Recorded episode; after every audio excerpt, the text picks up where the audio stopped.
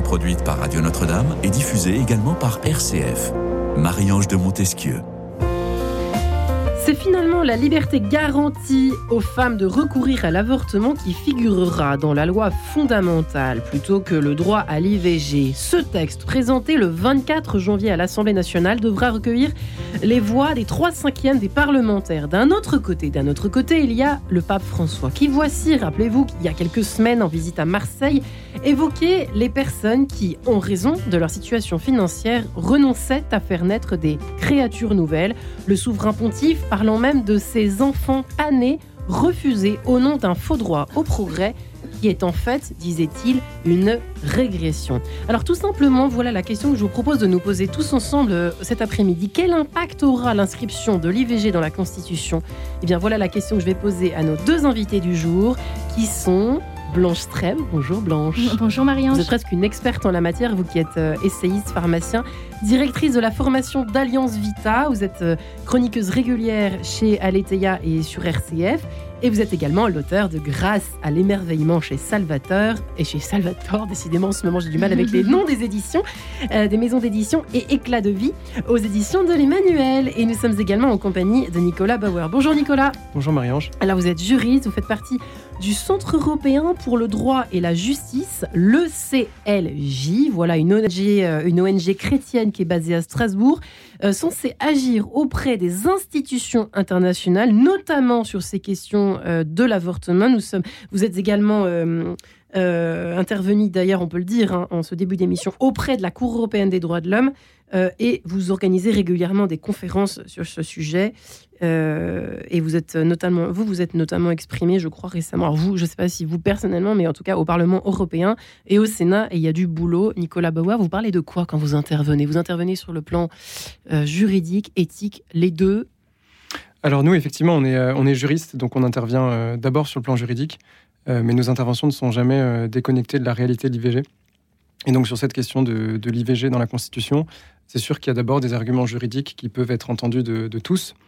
Euh, et euh, j'invite notamment les, les- les auditeurs, mais même qui ne, ne seraient pas juristes, à, à lire la Constitution française et à voir comment elle est organisée euh, et euh, bah, comment elle est, elle est découpée, euh, son contenu. Ouais. Euh, et ils verront qu'en fait, euh, la Constitution organise les institutions. Euh, donc Ouais. Vous avez un titre par institution, vous avez euh, le rôle du président de la République, euh, le gouvernement, le Parlement, l'autorité judiciaire, les liens entre le gouvernement et le Parlement. Euh, et euh, il n'y a aucune place en fait pour, euh, pour l'IVG dans la Constitution. Elle n'est pas du tout organisée comme ça. Et les, les parlementaires et le gouvernement ont bien eu du mal à, à trouver une place. Et donc il y a eu beaucoup de débats. Au, au départ, ça devait être dans l'article 1. Euh, l'article 1 qui dit simplement qu'on est une république indivisible et laïque. Euh, On se dit, mais qu'est-ce que ça vient été- faire là voilà, ça aurait été un petit peu gros, ça aurait été vraiment euh, fonder la République sur l'IVG. Euh, donc, euh, donc ça aurait été vraiment, vraiment gros, mais des universitaires euh, progressistes euh, promeuvaient ça depuis des années. Euh, ensuite, ça doit être dans l'article 66 euh, qui fait partie de euh, la partie sur la justice, sur l'autorité judiciaire. Euh, donc là, c'est pareil, euh, ça n'a pas de rapport. Et euh, des parlementaires voulaient le, le mettre là et avaient voté une proposition de loi pour, euh, pour le mettre là, euh, parce que juste à l'alinéa précédent, il y a le nul ne peut être condamné à mort. Euh, donc voilà, c'était pour euh, faire le lien entre deux principes euh, qu'il voulait absolus. Euh, mais bon, ça, ça- l'IVG n'avait quand même rien à faire là, parce que quoi qu'on pense de ce qu'est l'IVG, euh, ça n'a rien à voir avec une quelconque procédure judiciaire. J'aurais dû vous poser également la question suivante, mais je vais la poser en Mm. fait également à Blanche Treb. Euh, C'est pas une colle, j'imagine, mais c'est vrai que quand, quand, euh, euh, alors, quand on n'est pas juriste comme vous, euh, Nicolas Bauer, on, on se pose la question mais pourquoi On a l'impression qu'il y a une instance, je ne sais pas laquelle, euh, qui comme si, comme s'il était obligé, il se sentait obligé, euh, notre gouvernement et notre président, de placer ce, ce- ce- ce- cette recommandation dans la, dans la Constitution. C'est quand même un peu étrange quand on vous écoute, Blanche Treb. Qu'est-ce qu'il y a derrière? Est-ce qu'il y a quelque chose derrière? Ou est-ce que je suis complètement parano aujourd'hui? Non, je crois qu'il y a des gesticulations euh, politiciennes derrière ce sujet, euh, qu'il y a des enjeux, voilà, de.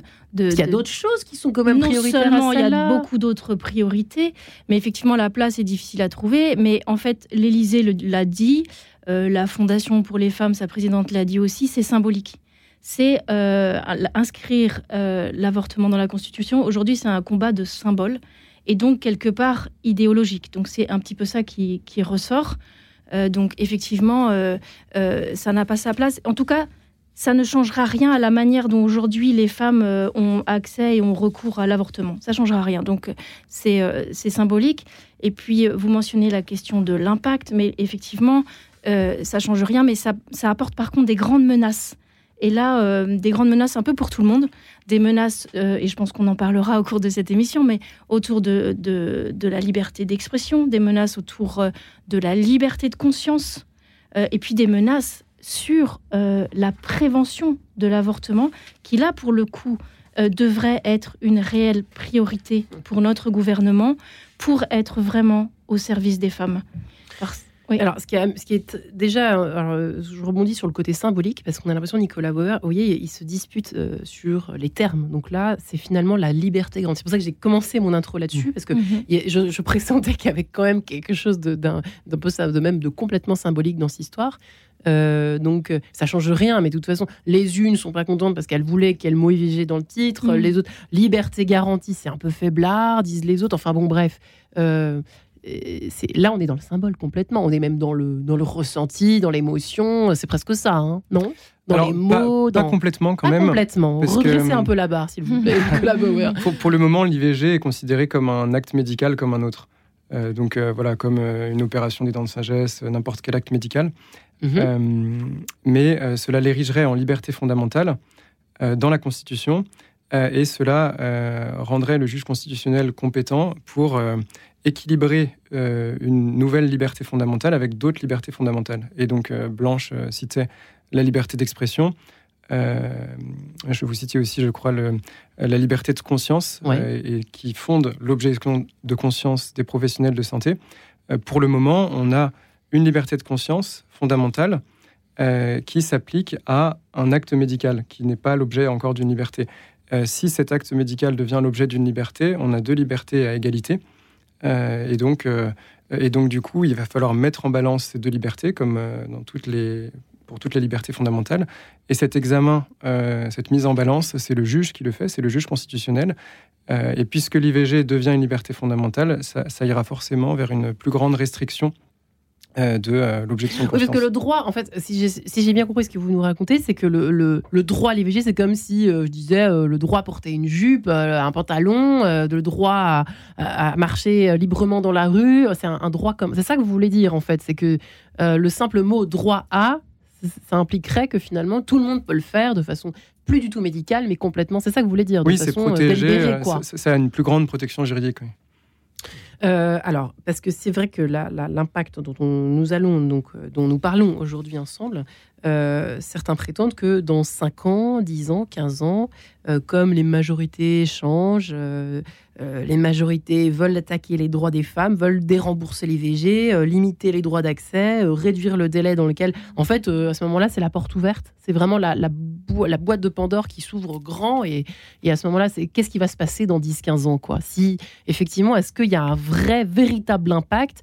À la présence de euh, cette euh, proposition dans la Constitution ben alors effectivement, il y a l'impact sur, euh, il y a l'impact sur les libertés des autres. Après, sur la manière dont les, femmes vont pratiquer l'avortement, comme disait Blanche, je pense que ça ne va pas changer grand-chose puisque l'avortement est très accessible. il y en a Déjà. 230 000 par an. Oui, en fait, on a le plus fort taux d'avortement actuellement, 234 000 euh, par an. Donc, euh, en fait, on voit bien que euh, ce n'est pas une réalité, cette question d'une menace sur l'avortement aujourd'hui. Ce n'est pas une réalité. C'est un fantasme qui est un peu agité justement. Mais elle ce fantasme, hein, parce qu'elle. Oui, bien c'est vrai que ça vient aussi de ce qui s'est joué aux États-Unis, qui a été rapporté ici, mais qui n'a absolument rien à voir. Nous, on a un accès euh, à l'avortement qui est quand même de plus en plus facilité. Quand même, dans notre pays, la loi euh, évolue. Aujourd'hui, on est sur un cadre euh, qui permet un remboursement à 100%. Il n'y a plus de délai de réflexion. Il n'y a pas besoin d'accord parental pour les parents. Et ça, c'est un sujet sur lequel on pourrait discuter parce que vraiment, quelque chose qui pose vraiment, vraiment question. Depuis combien de temps Ça, c'est plutôt récent, me semble-t-il. Hein. Oui, puis ça a été euh, modifié encore euh, là en 2021-2022. Sans parler du délai. Parler du délai qui effectivement a disparu et puis le délai pour avoir recours qui, a, qui est passé de 12 à 14 semaines. En tout cas, la réalité de l'avortement aujourd'hui, c'est pas son accès c'est ce que vivent les femmes et ça c'est pas abordé en fait. Et nous à Alliance Vita, on, écoute les femmes depuis 25 ans puisque nous avons un service d'écoute. Donc nous sommes vraiment au, contact concret de la réalité une réalité qui finalement n'est absolument pas euh, évoquée euh, par les personnes qui sont dans cette promotion du tout IVG ou cette promotion du, de mettre euh, l'avortement dans, dans, la Constitution. Cette réalité, elle, elle mérite vraiment d'être dite et d'être entendue, je pense. C'est que d'abord, toutes les femmes n'ont pas recours à l'avortement librement ou par choix. Il y a énormément de pressions aujourd'hui qui sont sur les femmes et nous le voyons très concrètement dans les, dans les témoignages, dans les, dans les cris du cœur qui sont déversés euh, par chat, par téléphone, par mail dans, dans nos services d'écoute. Les femmes ont des pressions, par exemple, euh, économiques. La première, c'est euh, laquelle? Est-ce qu'on chiffre Il y en a plusieurs. Non, parce qu'en fait, il n'y a pas réellement d'études qui sont faites. Et ça, c'est grave. Le gouvernement devrait hein. se pencher là-dessus. En tout cas, nous, nous avons des milliers de témoignages qui nous permettent de nous rendre compte que la précarité est une raison, par exemple. Évoqué. Et oui, et, même les chiffres de l'adresse le confirment, puisque aujourd'hui on sait que les femmes les plus pauvres ont plus recours à l'avortement. Donc aujourd'hui l'avortement c'est un marqueur d'inégalité sociale. C'est gravissime. Pourquoi on met une énergie à mettre l'avortement dans la Constitution et pas à aider les femmes qui en auraient besoin pour garder leur enfant. que ça coûte de l'argent en plus. Euh, alors pas aux personnes qui, qui, dans la précarité qui le demandent, mm. puisque c'est remboursé. Mm. En revanche, ça coûte euh, de l'argent. En tout cas, si on voulait vraiment parler de liberté de la femme, il y a aussi la liberté à garder son enfant quand on le voudrait, mais qu'on en est empêché par des raisons comme celle-ci. Il y a aussi la question de la pression euh, donc économique, j'ai indiqué, mais la pression des conjoints. Des conjoints. Oui, il y a des hommes qui disent c'est lui ou moi. Euh, et dans la question des violences faites aux femmes, ça aussi c'est un sujet majeur sur lequel il faudrait plutôt mettre notre énergie. Euh, on sait, les chiffres le disent, que 40% euh, des violences conjugales de l'homme sur la femme commencent avec la première grossesse. Donc là, on a quelque chose d'extrêmement grave. Euh, et, et on a des chiffres là-dessus ou pas? Oui, oui, 40%. Oui, oui, c'est vraiment des chiffres euh, qui sont là pour le coup euh, officiels.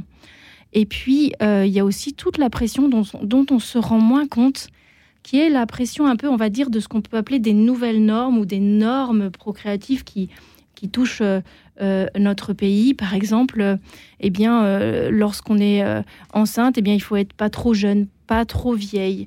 Euh, il faut avoir telle stabilité, tel contexte. Si bien qu'il y a des, grossesses qui viennent se questionner pour des raisons qui sont en fait liées à un contexte euh, euh, plus global, à une mm. pression peut-être plus, je vais dire, sournoise ou plus inconsciente. et donc tout. De toute façon, c'est jamais le bon moment. Hein c'est jamais le bon moment en fait. Soit on est trop jeune, soit on est trop vieille, soit on est trop pauvre, soit on est trop riche, soit on est trop ceci, trop cela. Il y a, oui, c'est jamais le bon moment finalement. Oui, c'est vrai. Et ce regard extérieur peut être difficile à accueillir pour une femme qui est confrontée à une grossesse inattendue. Or, il y aura, il y a un vrai besoin de regarder euh, ce qui se vit vraiment aujourd'hui dans l'avortement parle beaucoup de liberté, on parle beaucoup de droits. La réalité que vivent les femmes, en fait, elle est tout autre. Elle est plutôt ce que je viens de, de vous partager. Mm. Euh, Nicolas Bauer, évidemment, le juriste que vous êtes, mais qui a un cœur quand même derrière, qui bat derrière ce, cette, euh, cette cape, si je puis dire, de, juriste. Euh, est-ce qu'on a l'impression ils sont un peu perchés? C'est toujours le reproche qui est, fait à nos têtes pensantes, si je puis dire, et gouvernantes, mais est-ce que c'est le cas ou pas côté euh, tout ce qui est question, alors là je relis euh, évidemment à la, question de l'IVG, la question de la fin de vie, puisqu'on sait qu'il y a aussi là des choses qui ne vont pas tout à fait à l'endroit. en tout cas, euh, certainement l'un et l'autre, avez-vous aussi un avis à, émettre là-dessus? Mais sont-ils un peu perchés? Effectivement, il y a un point commun entre les, deux questions qui est qu'on veut faire de, de l'euthanasie et de l'avortement des droits abstraits alors qu'en fait... des droits des, droits abstraits, des droits individuels, alors qu'en fait, euh, ils relèvent d'une question euh, sociale. Euh, comme disait Blanche, il y a des causes sociales, il y a un contexte social, il y a aussi des conséquences sociales à ces actes. Des conséquences sociales, c'est lesquelles d'ailleurs? Bah, pour, l'avortement, il, y, a la démographie, par exemple, et pour l'euthanasie, il y a la vision de la mort qu'on qu'on va adopter dans la société, qui est plus une mort que euh, qu'on va, euh, qu'on va accompagner, mais qui est une mort qu'on veut euh, maîtriser totalement, choisir, planifier. et donc cette vision de la mort, elle, concerne toute la société. La société du contrôle. Et ce qu'on veut, et, par, cette idée de droit à l'IVG, ce qu'on veut enlever, c'est cet aspect social. Et, vous citiez la suppression du délai de réflexion. Ouais. je trouve que c'est un bon exemple puisque euh, même ce délai permet quand même d'exercer sa permettait d'exercer sa liberté. En fait, hein, c'est vrai ça. Euh, et, j'avais vu une mm. étude britannique qui mm, sur la question des délais de réflexion en Europe et qui disait qu'en fait euh, plus il y a un délai de réflexion et plus il est long, moins les femmes choisissent l'avortement. et donc du coup c'est quand même intéressant parce que c'est ce délai qui permet aussi de s'émanciper des pressions sociales qui sont souvent, bah, je sais que les, les, femmes qui vous appellent sont souvent victimes de pressions très euh, à, court terme, en fait. Parfois, dans la journée même, mm. euh, un, homme, bah, leur compagnon, peut euh, vraiment les, les pousser à avorter. Alors qu'en fait, quand il y a 3-4 jours de réflexion, ça permet aussi de, de poser, de poser les choses. Qui va pouvoir, en fait, quelqu'un pourra peut-être m'aider? Est-ce que j'ai un mm. entourage? Est-ce que j'ai finalement voir contacter une association, une antenne d'écoute. Oui, puis prendre aussi euh, et puis prendre aussi le temps parce que il y a la question bien sûr, c'est une vraie liberté de pouvoir réfléchir à un acte quand même qui est irréversible. Donc effectivement, on retire une liberté en retirant ce, temps. Euh, et, les femmes ont, droit à ce temps. Et surtout aussi pour euh, accueillir aussi l'ambivalence qu'il peut y avoir en début de grossesse. Ce mélange, les sentiments, voilà, on a peur, est-ce que je vais y arriver, est-ce que c'est pas le bon moment, voilà, et tout ce temps-là on a besoin de, de le prendre pour euh, laisser retomber les émotions et pour euh, effectivement, euh, pour certaines d'entre elles, ne pas être acculées en fait à cet acte définitif qui peut être aussi source de souffrance. On parlait des, conséquences au-delà de ça. Il y a aussi, et c'est pas souvent évoqué, mais c'est pourtant une vraie réalité. tout à l'heure, je reprenais un, livre d'une femme qui est militante euh, pour la question de l'avortement et qui a elle-même vécu une histoire euh, de, l'IVG, ça s'appelle Avorter, où elle parle de manière très euh, poignante dans son livre de ce qu'elle a vécu, de ce que ça a créé en elle de vivre cet événement. Et ça, je crois qu'il faut aussi pouvoir en parler.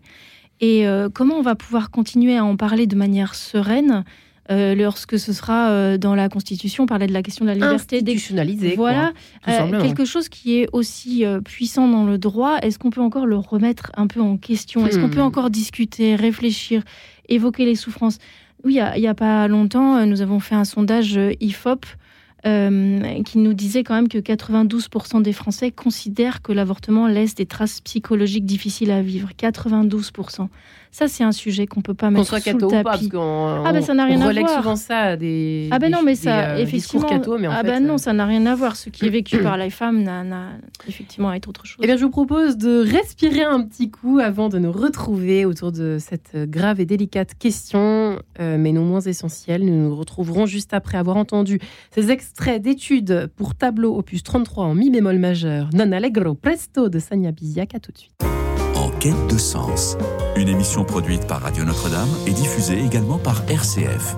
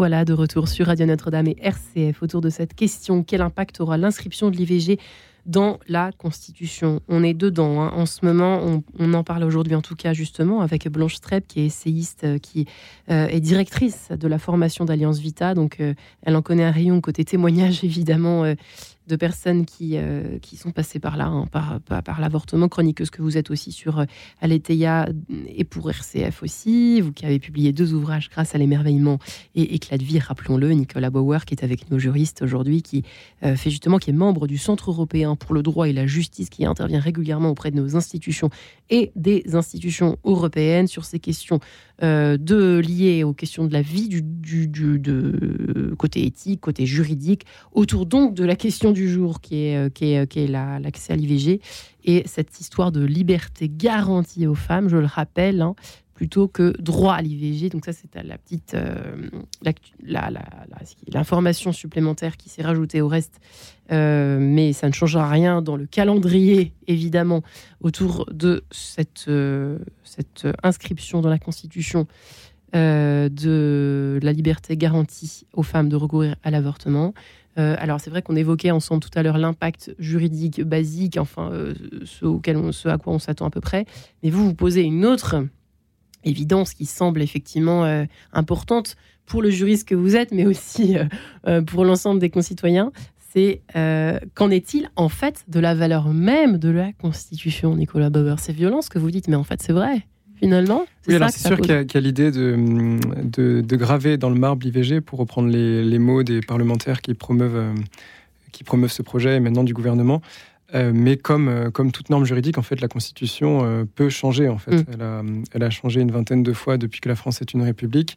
elle, a été, elle a été révisée aussi, il me semble, à peu près 20 fois également depuis 58. Ce qui est peu, en fait. Enfin, ce qui est, ce qui est quand même quelque chose, mais ça valait le coup. Enfin, je veux dire, ça a été fait de façon ce qui est peu, mais quasiment tous les présidents ont changé la Constitution. Et donc, mm. mettre l'IVG dans la Constitution n'est pas forcément ne, rendra pas en fait euh, l'IVG euh, intouchable et euh, ne nous empêchera pas, j'espère, en tout cas même si ça mettra peut-être des freins, ne nous empêchera pas d'en débattre, d'en parler. Mais ça peut être retiré? Non, ça peut être modifié, mais ça peut être retiré? Ah bah oui, oui. Ah, d'accord.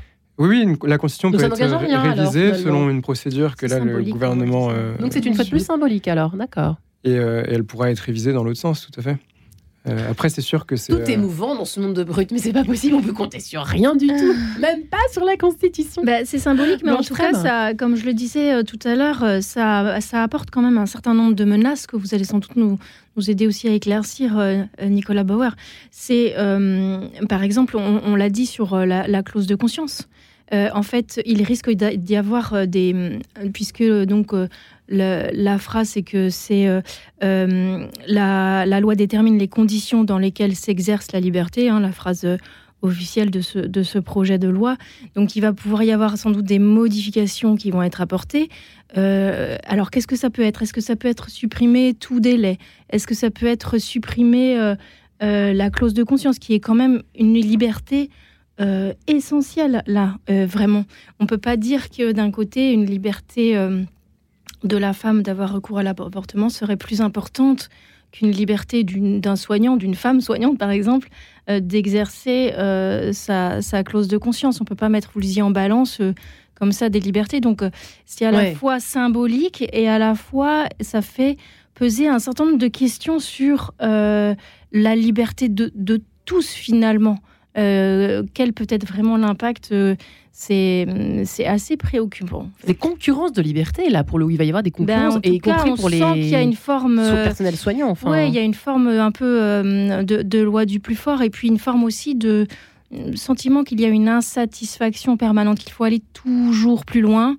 Euh, et, il y a beaucoup de gens qui sont déjà mécontents de c'est à la fois la manière dont c'est formulé, euh, et par exemple, si je prends le planning familial, qui est aujourd'hui euh, extrêmement euh, militant, et eh bien dans, dans Libération hier, ils écrivaient qu'ils n'étaient pas contents que le mot femme soit présent dans, dans ce projet de loi. donc c'est la loi détermine les conditions dans lesquelles s'exerce la liberté garantie à la femme d'avoir recours à une interruption volontaire de grossesse. Ils ne voulaient pas qu'il y ait le mot femme voyez Donc, euh, on voit bien qu'il y a une surenchère de certains euh, qui n'est pas au service des femmes finalement. Alors qu'elle prétend l'être pourtant euh, Exactement. plus, plus, plus, quoi, Mais hein. c'est là où je pense qu'il faut être assez voilà, clairvoyant sur ces manœuvres qui sont loin, vraiment, encore une fois, je tiens vraiment à le dire, de la réalité de, de ce que vivent les femmes et qui est loin aussi de, bah, de là où on devrait vraiment mettre l'énergie pour être au service des femmes, la prévention, le soutien, les aides. Nous, on édite un guide euh, voilà, de- depuis une dizaine d'années parce que le gouvernement ne le fait plus. Euh, c'est nous qui le faisons aujourd'hui. On édite un, on édite un guide qui s'appelle Je suis enceinte, le guide, euh, qui est remis à jour chaque année et où il y a tous les droits et les aides pour toutes les femmes. Donc c'est extrêmement utile. On, le met aussi en ligne sur Internet. Ça sert beaucoup aux travailleurs sociaux. Voilà, c'est vraiment voilà comment on aide les femmes aujourd'hui. Ça devrait être la vraie question en fait. Mais c'est vrai que, vous voyez, par exemple, euh, quand certains euh, pestent parce que euh, disent que, en fonction des gouvernements, si, si j'ai bien compris, si c'est pas dans la Constitution, oh bah tant qu'à faire, on va, ce que je disais au début, on va dérembourser l'IVG, on va limiter les droits d'accès, etc. Bon, en fait, c'est pas vrai puisque vous nous dites, Nicolas Bauer, que même, en fait, on peut changer la Constitution. Bah, alors, en fait, tout peut changer. Alors, bah, dans ce cas-là, rien mettre dans la loi. autant rien mettre dans la Constitution, autant ne rien figer parce que tout, rien n'est figé. En fait, tout est Bah, en termes de formulation, en Tout cas, euh, pour revenir au changement de Ouais. formulation, heureusement que hum, la formulation retenue au départ par l'Assemblée nationale n'a pas été euh, retenue par le gouvernement, puisque c'était euh, nul ne peut être privé du droit à l'IVG. Et ça, for- ça formulait vraiment un droit absolu. Nul ne peut être privé, ça veut dire euh, euh, comment est-ce qu'on euh, maintient une condition de délai, euh, comment est-ce qu'on maintient des conditions euh, tout court. Euh, c'est vraiment, euh, c'était vraiment l'IVG sans limite. Euh, là, là ça, ce serait un changement dans l'article 34 de la Constitution qui définit ce que la loi régit. Et donc, c'est la loi qui garantit la liberté de la femme de l'IVG. Donc, c'est, c'est un peu moins grave. Après, ça, comme je le disais tout à l'heure, ça, l'érige en liberté fondamentale. Et ça, ça la met en concurrence avec d'autres libertés fondamentales. Mais surtout, derrière, l'idée derrière chaque liberté fondamentale, c'est qu'une liberté permet euh, de poursuivre le bien, en fait. L'homme s'accomplit par euh, les libertés, par les droits. Euh, c'est l'idée des droits de l'homme. Ça, c'est- plus du tout présent, c'est ça que vous êtes en train de nous dire que Eh bah, c'est en, disant qu'il y a une pas bien. liberté, liberté de, de l'IVG, en fait, on, on dit que l'IVG est un bien comme vous avez d'autres droits. Vous avez un droit à la vie puisque la vie est un bien, ça protège un bien, un droit au mariage, un droit à la vie familiale. Euh, vous avez un droit à la liberté d'expression, à la liberté d'association, et, et tout cela, ça permet de poursuivre des biens, alors que l'IVG ne pourra jamais euh, être un bien. Euh, mais je pense que l'idée derrière, c'est vraiment le, le promouvoir politiquement comme un bien. Et euh, on parlait du, du Mais planning plus familial. c'est un, c'est un bien en soi maintenant. C'est ça Oui, que en train de, nous dire, en fait. Ouais. Et on parlait du planning familial. J'ai été assez frappé de, de voir quand euh, il a été auditionné à l'Assemblée nationale, deux députés des Républicains et une centriste, je crois, deux députés femmes, ont parlé de leur expérience de l'IVG, euh, en parlant de, de souffrance, de difficultés, euh, du fait que ce n'était pas un acte banal. euh, et ils ont, ont posé la question de prévenir l'avortement, d'avoir une politique de prévention de l'avortement. Et la présidente du planning familial, Sarah Durocher, qui était auditionnée, leur a répondu en une phrase Pour nous, au planning familial, l'avortement n'est pas un problème, c'est une solution. Et donc, ces femmes, je ne sais pas si elles avaient avorté, je ne sais pas si elles parlaient de leurs amis, de leurs sœurs, mais en tout cas, elles étaient assez émues en en, en, en parlant. Et, euh, et ce sont des expériences de, de femmes, et elles ont eu une seule phrase en, en réponse. Et en passant de, euh, de l'avortement tel qu'il est, euh, qui est une question sociale, on devrait avoir des politiques de prévention de l'avortement, euh, euh, de prévention de l'avortement en, en réglant toutes les causes sociales de l'avortement, en, en passant de cette idée de l'avortement à une idée de- d'une liberté fondamentale euh, qui permet euh, aux personnes de, de, de- poursuivre un bien, Et d'une vraie de faire un bien en soi, Mm. euh, en passant de l'avortement comme un problème à régler ensemble, euh, en, qui, qui, qui permettent de- d'aider les femmes à, à l'éviter, à, à l'avortement comme une solution. En fait, on, on, on met vraiment les, les femmes euh, en, en plus grande difficulté encore, les Mhm. femmes qui, euh, qui ont du mal à, vivre. même la vision, la vision de la société euh, bah, change. C'est un peu ce que vous disiez entre les lignes tout à l'heure. Blanche Streb, ça modifie aussi nos perceptions, hein, qu'on le veuille ou non, finalement. Oui. Alors, pas quand on est très bien câblé comme vous, mais enfin quand même. je sais pas si j'ai très bien câblé. Ce qu'il y a de sûr, c'est qu'il y a quelque chose qui est assez douloureux et moi j'ai entendu souvent ça, c'est qu'aujourd'hui, une femme qui arrive chez son gynéco, la première question qui lui est posée quand elle arrive pour un début de grossesse, c'est est-ce que vous voulez le garder ou pas? Et là, on peut, le médecin, il peut avoir devant lui une femme qui était en espérance d'enfant depuis 3-4 ans, ou qui est une, une jeune femme, euh, je sais pas, une jeune mariée toute contente d'être, euh, voilà, il ne sait pas, mais il vient questionner tout de suite. C'est la première question qui aujourd'hui est posée. C'est-à-dire qu'aujourd'hui, la société a transformé son regard sur le début de la vie humaine, qui est que on questionne d'office. Est-ce que c'est désiré? Est-ce que c'est non désiré? Euh, quelles que soient les situations. Et donc, ça peut être quand même assez. je sais que pour certaines femmes, c'est violent de s'entendre poser cette question-là, en fait. Hmm. Euh, elles ont envie qu'on les félicite, qu'on les encourage. Alors évidemment, pas d'angélisme. Hein. Il y a des débuts de grossesse qui sont, qui sont, compliqués. C'est évident. Mais pour autant, est-ce qu'il faut avoir ce regard-là? Je, pense que, que ce n'est pas ajusté. Et la question de la prévention, elle devrait vraiment être quelque chose qui fait consensus. Tout le monde devrait vouloir mettre son énergie sur une question de la prévention. Euh, personne n'a envie, enfin personne ne considère que c'est euh, euh, quelque chose de souhaitable. Bien mm. sûr que non. Et je pense à Israël Nizan, qui est un gynécologue assez, assez connu, qui est absolument mm. favorable à ce recours à l'avortement, qui a cette phrase que je trouve extrêmement intelligente. Il dit que le meilleur avortement, c'est celui qu'on aura évité. Et c'est évident. Et nous, on est un pays où le, le recours à l'avortement ne cesse d'augmenter. Là, on le disait tout à l'heure, on a un, un taux record. Comment peut-on se satisfaire de ça? Il y a d'autres pays qui réussissent à faire baisser ce taux. Donc euh, il y a vraiment quelque chose à réfléchir là. alors?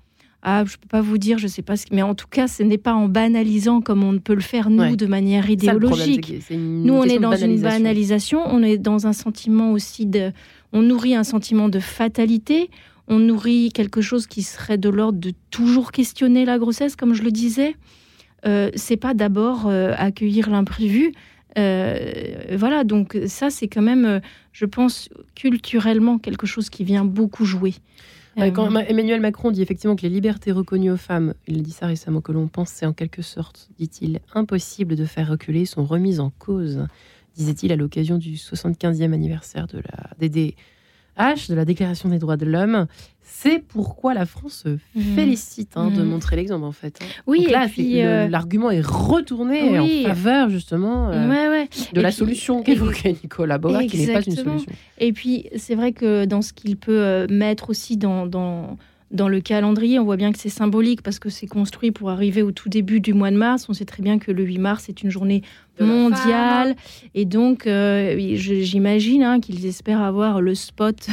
La France espère avoir le spot et, les, applaudissements. Euh, voilà, mais tout ça au prix de combien de larmes, de combien de silence, de, de quel tabou en fait. Encore une fois, euh, vraiment, on se grandirait à être vraiment là pour aider les femmes dans ce qui se vit réellement aujourd'hui autour de l'avortement, qui n'est pas l'accès, qui n'est pas le recours. Le recours à l'avortement, il existe dans notre pays. 234 000 en 2022. Ça va augmenter de combien selon l'un et l'autre euh, bon, Juste avant d'entendre justement ce qui nous attend, May Wells, euh, l'un et l'autre, euh, selon vous, ça va augmenter, ça va inciter, ça va stabiliser?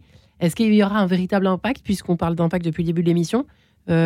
Côté nombre d'avortements ou pas? Bah, on voit qu'on n'est pas, en tout cas, dans une dynamique, malheureusement, de mettre notre énergie sur la prévention ou sur la baisse.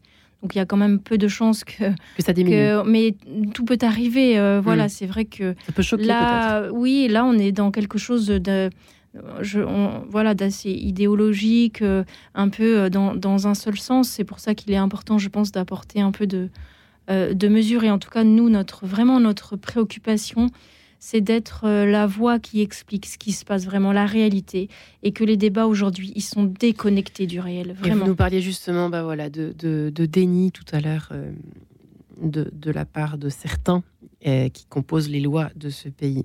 parfois, malheureusement, Nicolas Bauer, eh bien, je ne t'oublie pas, et c'est signé May Wells, on se retrouve juste après.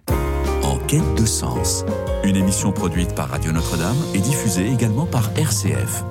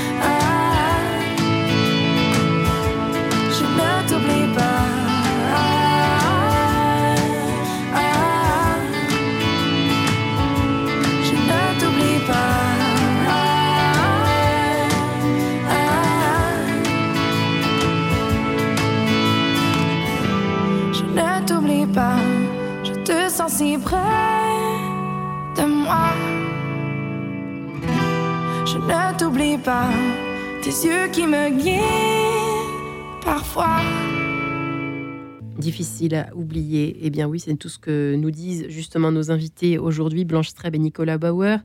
Euh, quel impact aura l'inscription de l'IVG dans la Constitution? Précisément, nous tentons d'y répondre à cette question avec donc Blanche Streb, qui est essayiste et qui est directrice de la formation d'Alliance Vita, et Nicolas Bauer, qui est juriste et qui est membre du, euh, de l'ECLJ, une ONG chrétienne euh, qui agit justement auprès des institutions internationales pour sortir du déni. C'est un peu ça. hein. Nicolas Bauer, il y a du boulot. Sortir du déni à tous les étages.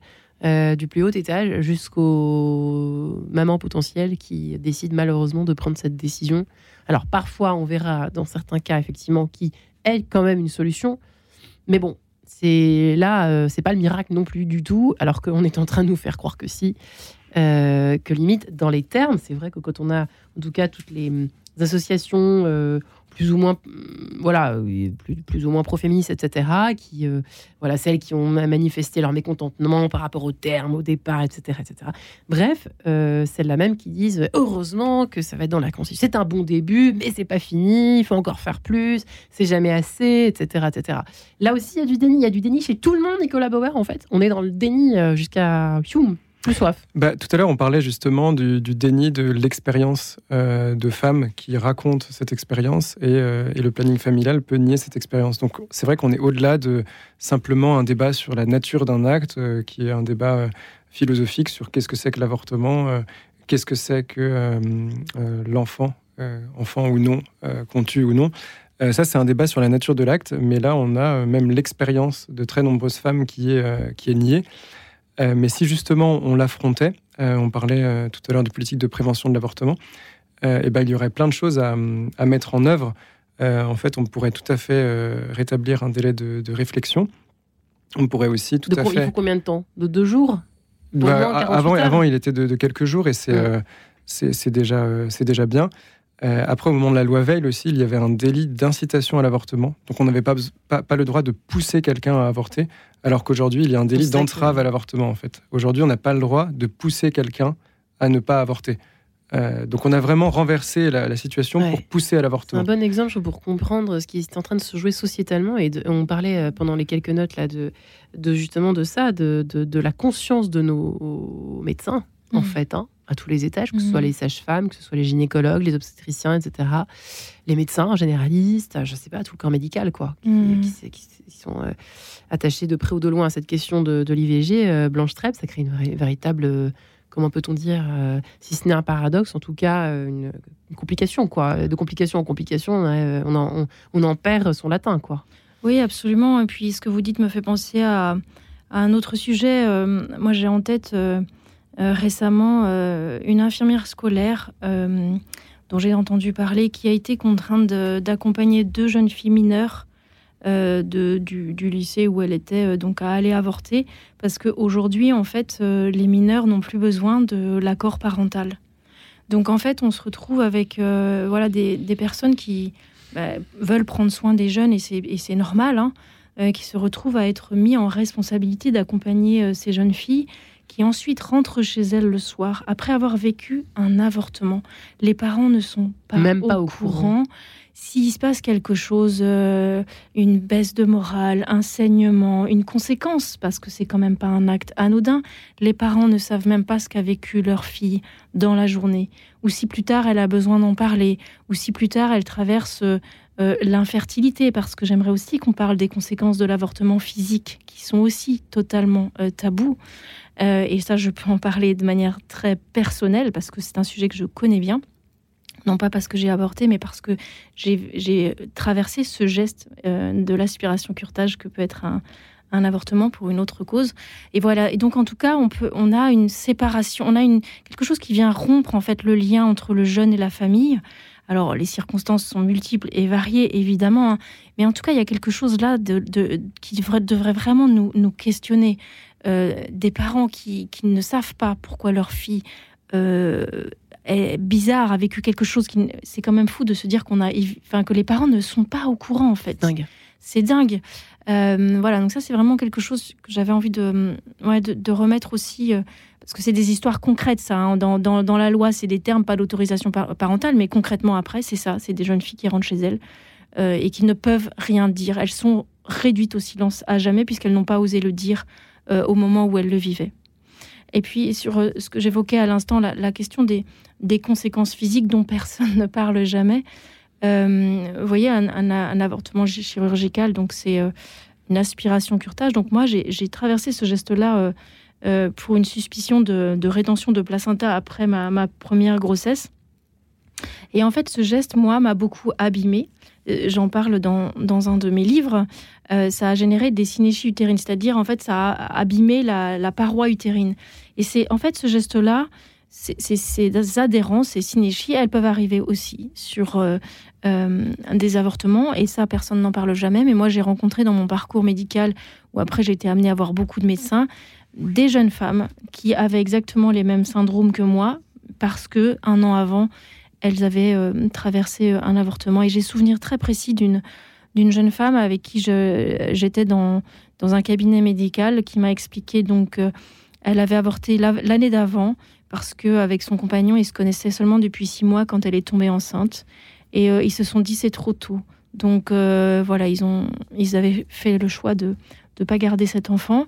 Et puis là on était un an plus tard et ils voulaient un enfant. Euh, et, en, voyant que ça ne fonctionnait pas elle avait découvert qu'en fait elle avait eu des conséquences.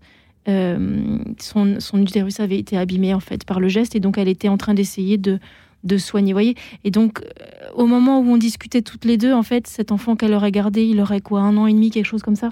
Mm. Et donc moi, ça m'a vraiment beaucoup fait réfléchir cet événement-là, cette discussion avec cette jeune femme. Et vraiment, j'avais beaucoup de, de peine pour elle parce que je me disais au fond, euh, si elle avait été soutenue, encouragée. euh, Peut-être que c'est pas ce choix-là qu'elle aurait fait. Peut-être qu'elle n'aurait pas aujourd'hui à vivre ce qu'elle était en train de vivre. Voilà, toutes les situations sont personnelles, mais moi, ça m'avait vraiment beaucoup fait réfléchir et j'avais eu beaucoup de, de peine pour elle. C'est hein. vrai qu'on peut imaginer que certains parents mettent une, une pression pas dans le bon sens, euh, à, pas, à ne pas forcément garder l'enfant. J'imagine qu'il y en a, enfin certainement, mais il y a aussi des parents qui entourent. Et c'est vrai que là, on a l'impression que ça coupe encore plus euh, dans, euh, des parents et des proches qui peuvent à la limite nous soutenir euh, si, ça, si ça arrive. quoi. Oui. Donc voilà. Alors moi j'avais quand même une question dont on parle assez peu aussi. On, parle, on, on- on s'arrête au chapitre du déni un peu longuement, mais je pense que c'est quand même important, hein, Nicolas Bauer et, et Blanche Streb. C'est l'impact sur les hommes aussi. Qu'en est-il de l'impact sur... Enfin, je, je regarde Nicolas Bauer. Oui. Mais, je me dis qu'il y a forcément aussi, euh, euh, même là, même en, tant- en tant qu'homme, c'est jurer. Enfin, qu'est-ce que ça vous fait de voir cette loi dans la Constitution? Est-ce que vous trouvez que c'est bien, pas bien? Euh, euh, Il y, a- il y a un impact aussi sociétal. euh, on ne parle jamais de l'impact sur les hommes, Oui. au fond. Et Moi, nous, je me demande toujours. on- On a des hommes qui viennent Ah. chercher du, de l'écoute dans nos services d'écoute. Il y a des hommes euh, qui. Enfin, je pensais que c'était euh, réservé ouais. justement aux. Non, aux bah, c'est mais- anonyme, confidentiel, euh, et donc c'est ouvert à tout le monde. Et donc Qu'est-ce qu'ils vous disent les hommes alors? Oh bah j'ai pas exactement de... moi je suis pas personnellement écoutante mais euh, voilà c'est plus euh, nos responsables des services d'écoute et nos écoutants qui le savent mais on sait qu'il y a des hommes et parfois c'est des hommes qui sont euh, heurtés par le fait qu'en fait ils n'ont finalement pas voix au chapitre. On est quand même dans une société qui euh, casse le couple de plus en plus. Mm. Euh, il y a quelques jours j'étais à, à un colloque qui sur la question de la, de la PMA c'est très intéressant on nous disait qu'aujourd'hui, il y avait des demandes de PMA pour des couples hommes-femmes dans lesquelles, en fait, la femme demande d'avoir recours à un don de sperme anonyme parce que ce n'est pas avec son conjoint. Enfin, elle ne veut pas que son conjoint soit le père biologique, même s'il sera dans la vie de l'enfant, puisqu'il sera dans la même maison, mais juste au cas où, si euh, euh, il veut pas s'en occuper, enfin, il sera pas le père biologique. En fait, tout est possible. Il faut bien quand même s'imaginer aujourd'hui. C'est vrai que c'est stupéfiant. Moi, j'avoue, j'étais estomaquée mais c'est une médecin en, en, en centre de procréation euh, euh, qui, nous a expliqué ce, phénomène qui, commençait à émerger. Tout ça pour dire qu'il y a quand même une, aujourd'hui une manière de, de regarder la procréation comme si c'était individuel. Et souvent, euh, c'est présenté euh, mon corps, mon droit, et l'homme est, oublié. Alors parfois, l'homme euh, met des pressions et dit débrouille-toi, c'est ton problème, c'est lui ou moi. Donc les violences dont je vous parlais tout à l'heure, hein, qui sont un vrai sujet. Ou alors il n'a pas voix au chapitre, c'est-à-dire que lui aimerait beaucoup garder cet enfant. Mais étant donné qu'il n'a rien à dire dans l'affaire, il peut ne pas être en mesure de sauver son propre enfant. Et ça, ça arrive. Et ça, ça crée des, des très grandes détresses qui sont aussi vraiment tues, en fait. Hum, C'est vrai qu'on en parle assez rarement. Peut-être consacrerons-nous une émission un jour là-dessus, je ne sais pas. Mais euh, c'est vrai que les grands oubliés, il n'y a pas de raison. C'est quand même 50% du travail que je sache jusqu'à maintenant. Enfin, sauf si on trouve encore une prouesse technologique qui, a- qui, qui, qui, qui, euh, euh, qui solutionne, je ne sais pas, une infertilité ou quelque chose euh, mécaniquement, complètement artificiellement. Ça viendra certainement un jour. Sur ce sujet, il y, a un, il y a un film réalisé justement par le planning familial qui s'appelle Les Bureaux de Dieu et qui était, euh, qui était projeté dans les, dans les lycées euh, quand j'étais au lycée en fait. Il je l'avais vu en seconde, on était allé au cinéma euh, et euh, il m'avait pas mal marqué parce qu'on voyait, à ce moment-là, je connaissais rien de, l'avortement et on voyait des couples arriver euh, des couples qui avaient l'air de, en grande partie, qui avaient l'air de très bien s'entendre et en fait, ils isolaient à chaque fois la femme pour lui parler seule. Et l'homme ne savait pas du tout ce qui, ce qui était dit. Et donc, du coup, le, bon, le discours, c'est le film du planning familial fait par le planning familial. Et donc, on, on- c'est leur, leur vision des choses euh, assumée. Et le discours qui était tenu euh, aux femmes euh, était toujours très pro-avortement. Effectivement, voir un film comme ça au lycée, après, si vous voulez, au lycée, on en débat tous ensemble en classe. Et on se dit, en tant qu'homme, qu'est-ce que je peux dire, en fait, puisque on vient de nous montrer un film où l'homme est toujours mis de côté. Et c'est vrai que c'est un gros problème aujourd'hui pour, dans l'engagement pour la vie, c'est qu'en fait, beaucoup de, jeunes hommes, euh, je pense, s'autocensurent parce qu'ils ont l'impression de ne pas être légitimes, que c'est en fait aux femmes de s'engager. Euh, alors qu'en fait, les, les femmes ont aussi besoin des, des hommes. Euh, moi, j'ai des, amis qui m'avaient confié des avortements en me disant justement, il faut y aller. Et ça m'a beaucoup encouragé à justement passer ce, passer ce, cap et se dire qu'en fait, en tant qu'homme, on est légitime. Et, on parlait tout à l'heure des gynécologues. C'est vrai que quand on arrive même pour une grossesse désirée, il y a plusieurs expériences de, gynécologues qu'on peut avoir, euh, mais certains euh, s'adressent exclusivement euh, à la femme, qui est bon la, patiente hein, du, gynécologue. Mais en fait, le gynécologue, il a aussi un autre patient, il a l'enfant. L'enfant, c'est une personne. L'enfant, on, nous le montre en échographie. Et donc cet enfant, puisqu'il a un père, en fait, on devrait s'adresser systématiquement au, couple. Et beaucoup de gynécologues sont, je pense, assez torturés par ce qu'ils font. Et, euh, et une exception dans le, que, que nous, on a eu euh, dans, dans le traitement médical qu'on a eu, c'était une gynécologue qui était très bien, qui nous prenait vraiment à deux Et euh, je lui ai demandé une fois si, euh, si elle faisait euh, elle-même des avortements. Euh, et elle m'a dit euh, Je- J'en ai fait. Euh, J'en ai fait, mais depuis que j'ai des enfants, j'évite le plus possible. Et donc Mm. j'ai trouvé ça intéressant quand même de, euh, de, de voir qu'une personne qui avait aucune euh, opinion négative sur l'avortement a priori euh, fait quand même le lien entre euh, tout, tout ce qu'elle fait dans la journée. Et là, en ayant cette discussion, on était devant une échographie où euh, elle nous disait euh, voilà, votre bébé euh, euh, progresse de telle ou telle manière, euh, tout- tous ses organes se développent.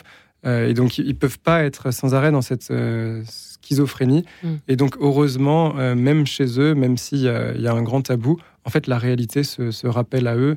Euh, et, euh, et moi, je les encourage à exercer leur, euh, leur clause de conscience. Ouais. Et c'est vrai que la schizophrénie euh, est encore bien d'actualité. Blanche Trèbe, il y a du boulot Mhm. côté mais réunification Mhm. des, des deux côtés euh, Mhm. finalement de notre conscience Ouais. hein, humaine. En 2023, Oui, oui, il y a du travail là-dessus. Oui, il y a du travail là-dessus. Il y a aussi un très gros travail, je crois, de, de consolation, en fait, sur ce sujet qui est tellement sensible. Phase tellement 1, intime. consolation. hein. Oui, vraiment, je crois que notre société, euh, voilà, il y a beaucoup de personnes qui vivent des choses pas faciles. euh, et, vraiment, c'est un sujet euh, extrêmement délicat. Et je crois qu'il y a vraiment, en tout cas, moi, j'ai vraiment un immense euh, regard de compassion de, voilà, sur toutes ces, tout- toutes ces personnes qui vivent voilà, ces difficultés-là. qui sont aussi quelque part beaucoup victimes, je trouve, de, ce déni de vérité, de, de cette idéologie, de ne pas être soutenu, accompagné. on a un regard un peu désenchanté, désespéré. euh, voilà, tout ça, c'est un- Je trouve qu'on passe à côté des vrais enjeux en tout. Et... En tout cas, moi, j'invite les auditeurs à lire vos deux ouvrages merveilleux, grâce à l'émerveillant chez Salvatore et Éclat de vie aux éditions de l'Emmanuel, qui redonnent un peu euh, de pétillant à cet avant, on va le dire comme ça, en tout cas, et à cette période un peu sombre parfois. Blanche Trèbe, merci à vous. Merci Nicolas Bauer, juriste que vous êtes, et bravo pour votre travail au Centre européen pour le droit et la justice. Merci infiniment à vous deux, les amis. Et puis. euh, Eh bien, continuez à avoir des enfants quand même. ce monde des produits, j'ai envie de tout dire. Oui. Repeupler la France. Oui, c'est puis c'est une source de réenchantement absolu. Que... Et consolez-vous les uns les autres. Voilà. Consolons-nous. Exactement. Merci les amis.